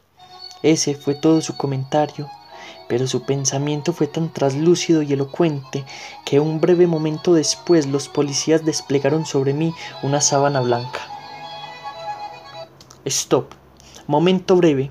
Sí, es verdad pero lo suficientemente dilatada estaba la situación, mas no como para poder sostener frente a mis hermanos una risa de dientes francos y orgullosos. En efecto, había estado mirando uno de los calendarios que marcaba los primeros días del mes de septiembre. Comprobé pues con satisfacción que había cumplido estrictamente con el compromiso adquirido dos meses antes. Podría decirse ahora que yo no era correcto y cumplido. Ojalá esto le sirva de lección, pensé, cosa que dudo.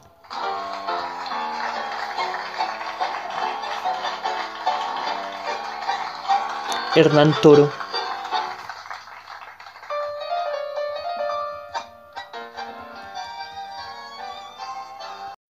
Necrológica de Paul Teridion Leído por Julián Rodríguez, actor de Teatro Estudio. El reportero Bartolomeu Schreiber y el corrector A.T. Ropos estaban destinados a encontrar un mal fin. Como editor municipal que era, les conocía bien. Eran como agentes químicos, inofensivos cuando estaban separados, pero peligrosos cuando se encontraban juntos. Schreiber, que cumplía tareas de tipo general, era un tipo grande, con demasiada grasa, que se había desarrollado físicamente en todas direcciones, aunque no emocionalmente. A veces podía conseguir excelentes resultados de Traver, apelando a su orgullo. Después de todo, era un hombre que había estudiado en Yale y que consideraba su preparación profesional como superior, pero su rendimiento era errático, aunque en una o dos ocasiones había estado a un pelo de obtener el premio Pulitzer. Somos un periódico de tira media, con un despacho para cuatro, tres correctores que emplean bastante las tijeras, dirigidos por nuestro editor de noticias y encargado de supervisar nuestro material, escrito localmente y obtenido por telégrafo, y de confeccionar los titulares. Todo había marchado razonablemente bien hasta que el corrector Clem Loto decidió colgar la visera y el lápiz y jubilarse acogiéndose al miserable plan de pensiones. Con tantos periódicos quebrando por estos días, pudimos elegir entre los candidatos y el director gerente seleccionó a Ropos, que había trabajado como corrector en varios prestigiosos diarios y que además había estudiado en Harvard. Le llamábamos familiarmente AT porque, tal y como indicaba su ficha personal, las iniciales eran simples cifras con las que había sido bautizado por unos padres caprichosos que no creían en los gentilicios. Era un huesudo duende con un impresionante pelo rojo, unas pobladas cejas y un enorme bigote que le cubría la boca y la mayor parte del mentón. Por toda su transparente textura consideraba el lenguaje como algo tan tangible como el hierro forjado y estaba decidido a protegerlo hasta la muerte contra la insidiosa corrosión del cambio y contra el drástico cañoneo del abuso. Cuando Ropo se unió al equipo, se trajo sus tijeras con él. Nunca había visto unas iguales en la sala de noticias. Tenían 45 centímetros de longitud, eran de color níquel plateado y estaban forjadas con acero de Solingen. Poseía además una piedra de afilar en uno de sus cajones, de cuyo borde colgaba la gran herradura del despacho. Cada mañana antes de empezar a trabajar pasaba con una mano experta la piedra a lo largo del filo de sus tijeras mientras la luz surgía como fogonazo sobre las hojas brillantes. En nuestro periódico existía la vieja costumbre de que todo manuscrito fuera pegado, formando una larga hoja, por el mismo reportero que lo había escrito. Cuando yo pasaba una historia al editor de noticias, podía ver la agresividad con que Ropos separaba la copia. Con una mano blandía sus enormes tijeras, tijereteando en el aire, mientras que con la otra movía frenéticamente su suave lápiz negro como un maestro interpretando a Wagner en una brillante sala de conciertos. La primera vez que Ropos actuó sobre un manuscrito de Schreiber se produjo la escaramuza inicial de lo que habría de convertirse en una guerra total. El manuscrito, que en realidad no tenía la calidad usual en Schreiber, era una crónica sensiblera sobre una pequeña niña ciega que vivía en un caserío cercano a la ciudad. Sus rústicos vecinos habían hecho una colecta para enviarla a los expertos cirujanos de la Clínica Mayo, donde se esperaba que se produciría una cura milagrosa. Schreiber estaba observando con aprensión la placa de su viejo amigo L.C. Smith cuando Ropos recibió el manuscrito de manos del corrector de noticias. Vaya, exclamó Ropos, mientras sus pequeños ojos oscuros se encendían como una brasa. Consenso general de opinión, ¿eh? Su lápiz tachó toda la frase redundante excepto la palabra consenso. Sujetó su muñeca contra su pecho izquierdo, ¿eh? El lápiz tachó lo de contra su pecho izquierdo. Después sacudió la cabeza y murmuró, tonterías. En el momento en que sus afiladas tijeras cortaron todo un trozo del manuscrito, haciendo que a Traver se le encogiera el abdomen. Un párrafo sin importancia cayó sobre la papelera como el apéndice cortado en la vasija destinada a los desperdicios, en una sala de operaciones. Cuando Ropó se inclinó sobre su trabajo, el lápiz se sacudió bruscamente, se movió con rapidez, se deslizó sobre el papel y finalmente se detuvo. ¡Vaya! exclamó Ropos dando un golpe sobre el ahora corregido manuscrito.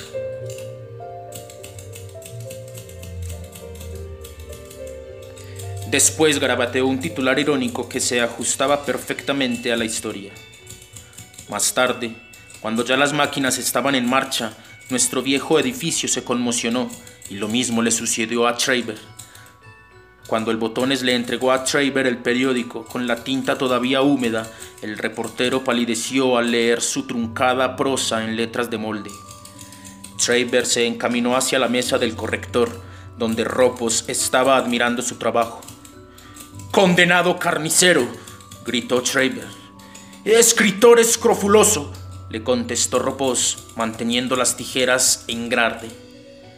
Arpía de Harvard, espetó Schreiber, apretando con fuerza su poderoso puño. Patán de Yale, replicó el otro. Si el director de noticias y yo no les hubiéramos contenido, no se habría pospuesto un solo minuto la inevitable tragedia.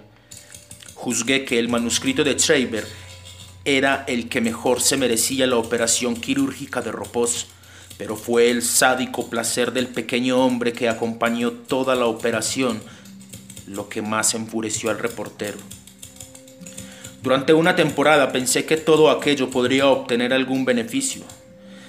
Evidentemente, Schreiber estaba tratando duramente de hacerlo mucho mejor. Antes de entregar un manuscrito, lo leía una y otra vez buscando errores de lenguaje, de gramática o de puntuación. En cuanto a Ropos, su evidente devoción por la perfección editorial inspiró a los demás correctores en su trabajo, pues ahora sentían que podían sostener sus opiniones en su eterno forcejeo con los reporteros. Pero la tragedia estalló cuando tanto el director de noticias como yo nos encontrábamos en el mugriento salón del periódico, tomando nuestro café matinal, tras haber depositado una moneda de 10 centavos en la caja del empresario. Tal y como me lo contaron más tarde los testigos, Schreiber cogió de su mesa un pequeño manuscrito en el que había estado trabajando durante semanas y que siempre ocultaba cuando alguien se aproximaba. La sala se convirtió en zona de combate cuando Schreiber se levantó de su mesa sosteniendo el manuscrito y se dirigió directamente hacia la mesa de Ropos. Vamos a ver si cortas esto, dijo Schreiber con beligerancia mientras el sonriente Ropos cogía el papel tijereteando el aire con delectación.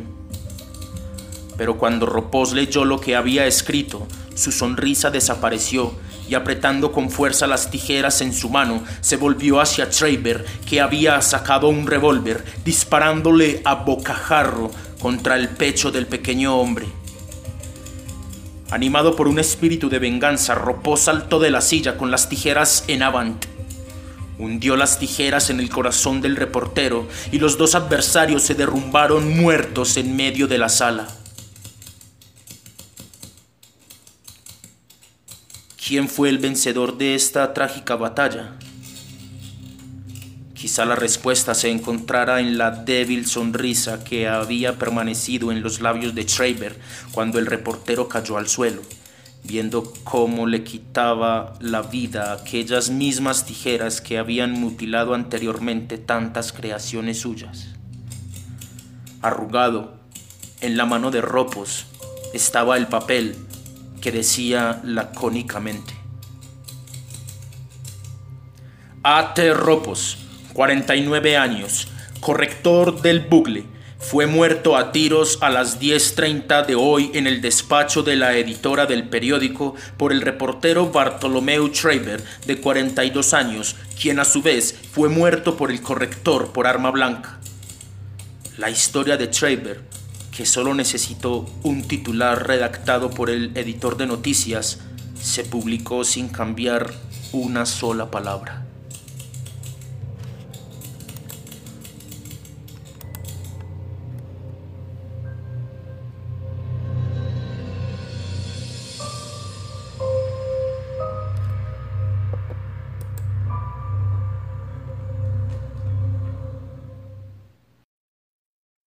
El vacío de José Sánchez Sinisterra, leído por Santiago Montoya, actor de Teatro Estudio.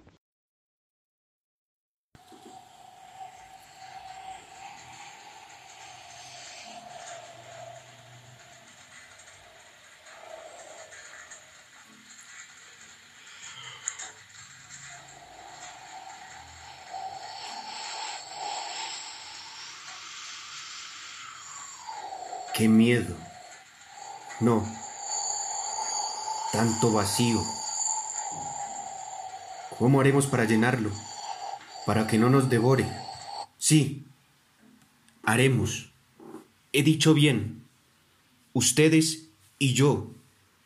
Yo solo no podría. Uno solo no puede nada. Nada de nada. Ni existir siquiera. Mucho menos llenar algo este vacío, por ejemplo. Qué miedo, no. Casi muerde. Lo notan.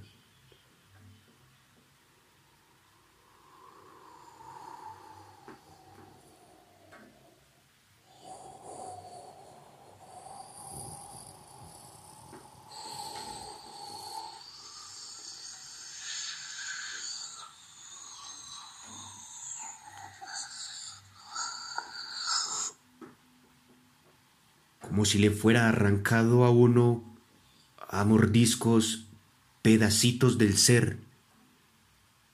Y menos mal que hay luz y que nos vemos, porque si no, se lo imaginan.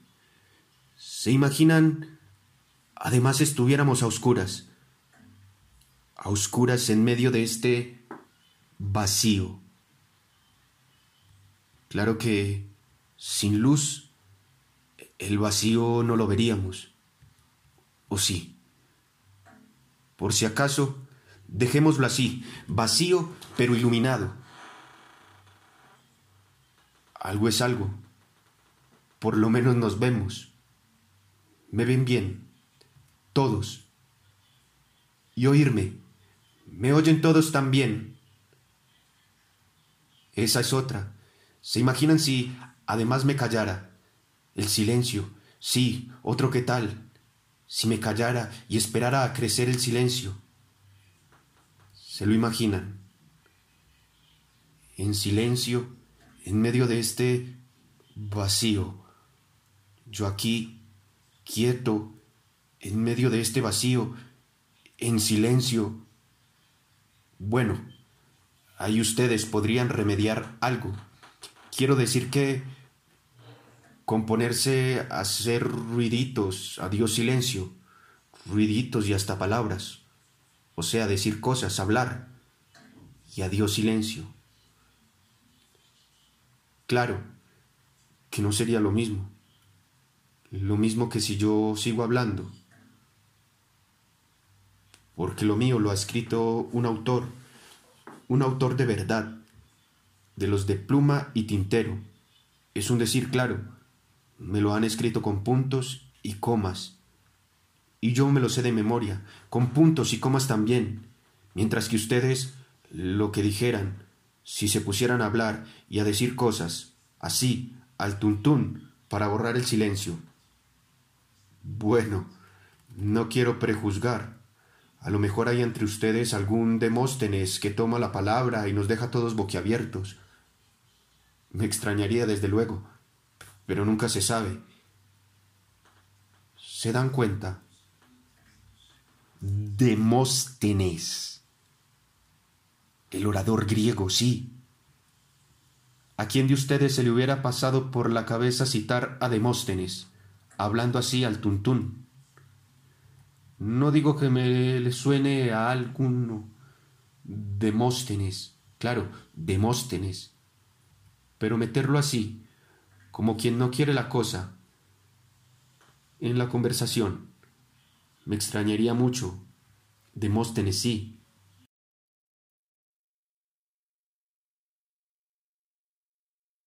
Continuidad de los parques. Julio Cortázar. Leído por Santiago Montoya, actor de Teatro Estudio.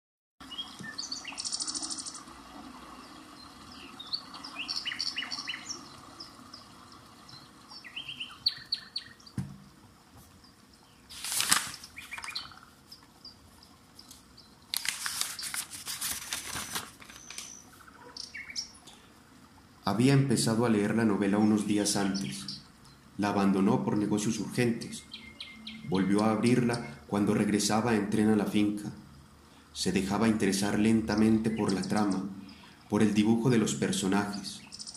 Esa tarde, después de escribir una carta a su apoderado y discutir con el mayordomo una cuestión de aparcerías, volvió al libro en la tranquilidad del estudio que miraba hacia el Parque de los Robles.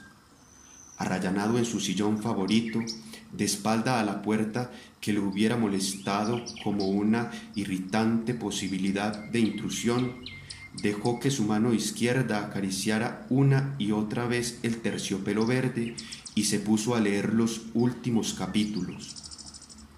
Su memoria retenía sin esfuerzo los nombres y las imágenes de los protagonistas. La ilusión novelesca lo ganó casi enseguida. Gozaba del placer casi perverso de irse desgajando línea a línea de lo que lo rodeaba y sentir a la vez que su cabeza descansaba cómodamente en el terciopelo del alto respaldo, que los cigarrillos seguían al alcance de la mano, que más allá de las ventanales danzaba el aire de la, del atardecer bajo los robles. Palabra a palabra, absorbido por la sórdida disyuntiva de los héroes, dejándose ir hacia las imágenes que se concertaban y adquirían color y movimiento, fue testigo del último encuentro en la cabaña del monte. Primero entraba la mujer, recelosa, ahora llegaba el amante, lastimada la cara por el chicotazo de una rama. Admirablemente restañaba ella la sangre con sus besos, pero él rechazaba las caricias.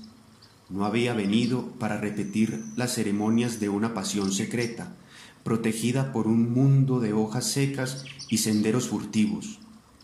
El puñal se entibiaba contra su pecho y debajo latía la libertad agazapada. Un diálogo anhelante corría por las páginas como un arroyo de serpientes y se sentía que todo estaba decidido desde siempre, hasta esas caricias que enredaban el cuerpo del amante como queriendo retenerlo y disuadirlo, dibujaban abominablemente la figura de otro cuerpo que era necesario destruir. Nada había sido olvidado. Cuartadas, azares, posibles errores. A partir de esa hora, cada instante tenía su empleo minuciosamente atribuido. El doble repaso despiadado se interrumpía apenas para que una mano acariciara una mejilla. Empezaba a anochecer. Sin mirarse ya, atados rígidamente a la tarea que los esperaba, se separaron en la puerta de la cabaña ella debía seguir por la senda que iba al norte. Desde la senda opuesta, él se volvía un instante para verla correr con el pelo suelto. Corrió a su vez, parapetándose en los árboles y los setos, hasta distinguir en la bruma malva del crepúsculo la alameda que llevaba a la casa. Los perros no debían ladrar, y no ladraron. El mayordomo no estaría a esa hora y no estaba. Subió los tres peldaños del porche y entró. Desde la sangre galopando en sus oídos le llegaban las palabras de la mujer. Primero una sala azul, después una galería, una escalera alfombrada. En lo alto, dos puertas. Nadie en la primera habitación, nadie en la segunda, la puerta del salón y entonces el puñal en la mano, la luz de los ventanales, el alto respaldo de un sillón de terciopelo verde, la cabeza del hombre en el sillón leyendo una novela. Julio Cortázar continuidad de los parques.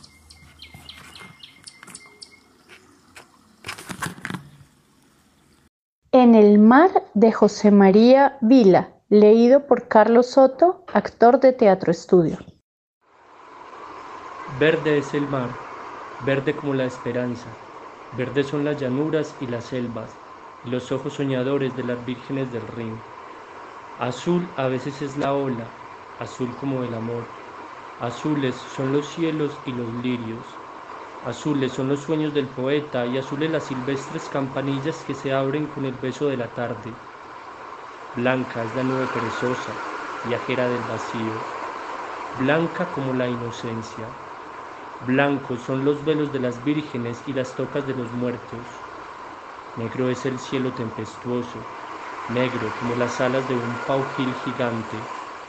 Negros son los sueños de los malos, el fondo de los abismos y las noches de los proscriptos. El mar es el engaño perpetuo. El verde, el azul, el violáceo, todos son negros en el fondo. El cielo es la mentira cínica, el azul desmayado, el nácar pálido, todo es negro en el fondo. En lo profundo del mar, el monstruo, el fango. En lo profundo del cielo, nada. Tritón dejó una reyeda de monstruos. Júpiter, una dinastía de fantasmas. Lucrecio creía hallar a Dios en el fondo del mar. La fe cree hallarlo en el fondo del cielo. Tales sacó a su Dios de las aguas del océano, Anaximandro y Leucipo de los átomos del aire, y Dios no está en ninguna parte. El mar no representa a Dios, representa a la mujer.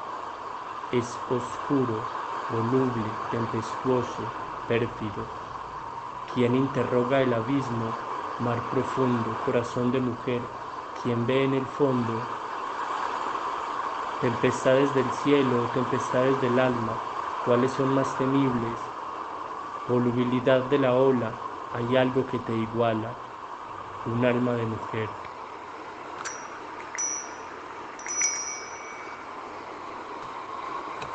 Todo era azul ayer, azul el cielo y azul el mar. Era una tarde de toda de tintes azulosos, desde el oscuro que rodea la gruta hasta el pálido y triste color de niebla de la ola que muere sobre la arena blanca. Las espumas y las nubes, aves viajeras del desierto, jugueteaban inquietas, caprichosas, poliformes.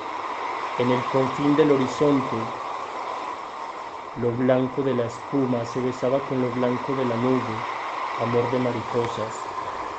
El mar ni rugía ni se quejaba, murmuraba, arrullo de gigantes.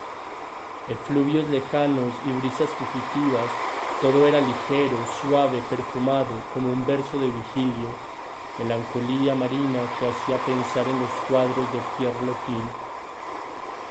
Era una mar como griega que suspiraba por la estrofa de Baudelaire y el poema de Le Conte del Tarde de esas en que los veleros buques navegan como garzas fugitivas y contentos los marinos sentados en la proa cantan el himno del amor y la esperanza. La tarde azul del mar me hizo pensar en las tardes azules de la tierra.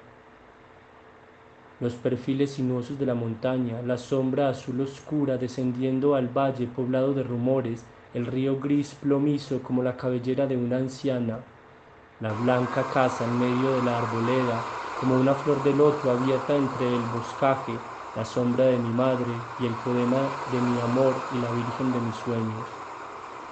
Azules sus ojos que semejaban más un lago por lo tranquilos que un mar por lo profundos, azules las venas de sus manos que estrechaba entre las mías, lirios blancos con franjas azulosas, azules las cintas de su cuello y los sueños de su alma, verde la montaña cercana, el prado en que hundía sus plantas y las palmas que nos daban sombra, blanco su rostro de virgen circasina, blancas las nubes que miraba, blanca su alma como la nieve inmaculada, ay, y en el fondo de tanto azul y tanta blancura,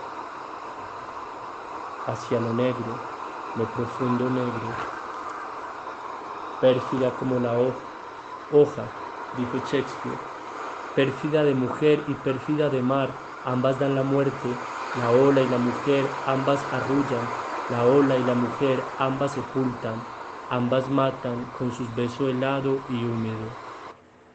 Cuando alcé la cabeza estaba negro el cielo, negro el mar. La ola negra irritada, la espuma encima de ella como su blanca cabellera hirsuta, la luz, el azul, el verde, todo había huido, solo quedaba lo negro, la verdad, el fondo de todo, lo inmutable. Pensé en mis tristezas, en mi nostalgia, en mi orfandad. Proyecciones negras y lejanas se alzaron en mi alma, los sueños de mi amor, las costas de mi patria, la tumba de mi madre. Negro era el cielo, negro era el mar, negros como los sueños de los celos, como las noches de proscriptos, como las soledades del huérfano. Pensando en ese mar, pensé en mi amor, el escollo, la emboscada, la perfidia, todo negro, negras las costas lejanas de la patria, la emulación, el odio, la contienda, solo en un punto negro en el espacio hacia un rostro blanco que me miraba con tristeza.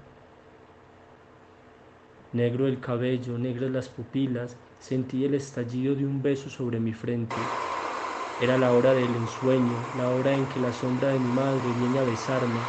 Entonces murmuré la única oración que no he olvidado para el único Dios en quien yo creo, oración en dos palabras, Madre mía, Madre mía.